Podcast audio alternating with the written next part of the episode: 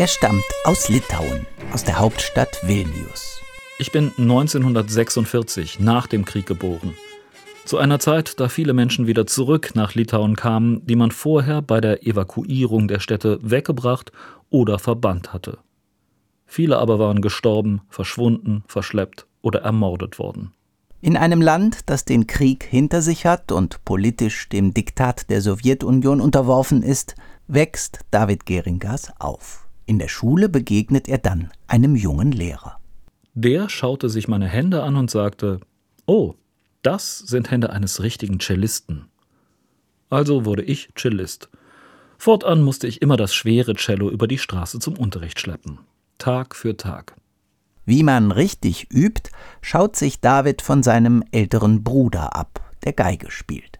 Der Antrieb zur Musik ging in unserer Familie ganz von der Mutter aus. Sie war darin unermüdlich und wollte in ihren Kindern verwirklichen, was ihr eigener Jugendtraum gewesen war, Musik zu studieren.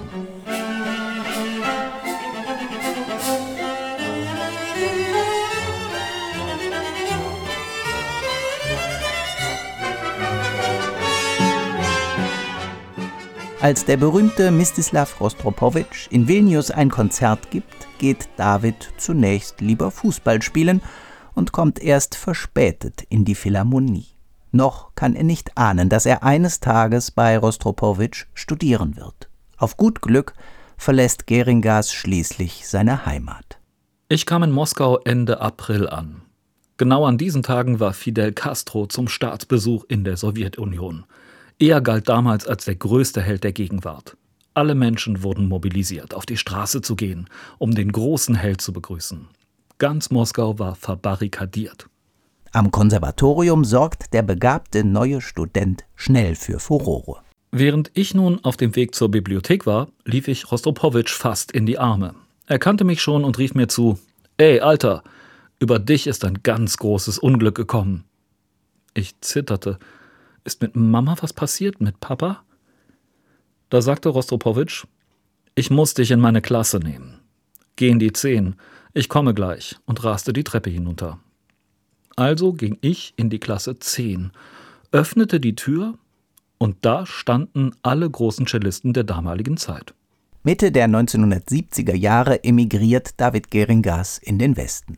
Ein neues Leben beginnt, zunächst als Solocellist im NDR Sinfonieorchester, dann immer häufiger als Solist. Außerdem unterrichtet er, zunächst an der Hochschule in Hamburg, ab 1980 als Professor in Lübeck, später in Berlin. Auch privat dreht sich vieles um die Musik.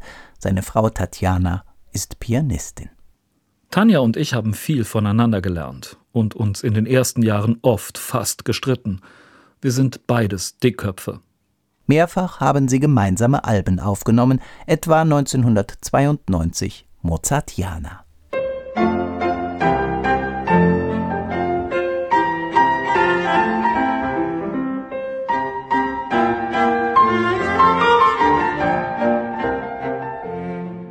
Seit fast zwei Jahrzehnten kennen sich David Geringas und der Musikkritiker Jan Brachmann. Man schätzt einander, man vertraut einander. Während der Corona-Zeit haben die beiden unzählige Male ein lange geplantes Projekt begonnen. In vielen Gesprächen hat der Cellist, der auch als Dirigent auftritt, sein Leben erzählt.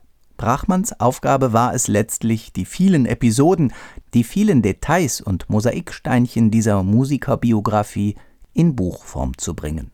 Das ist ihm in höchstem Maße gelungen.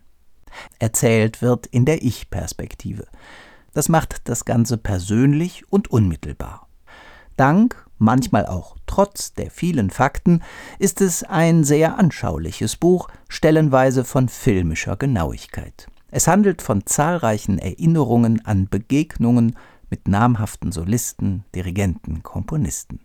Auf essayistische Erörterungen über die Musik im Allgemeinen oder Werkbetrachtungen im Einzelnen wird bewusst verzichtet. Das macht dieses Buch kurzweilig und detailreich.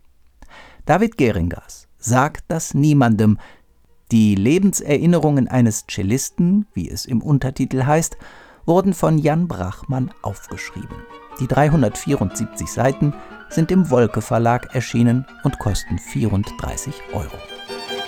Musik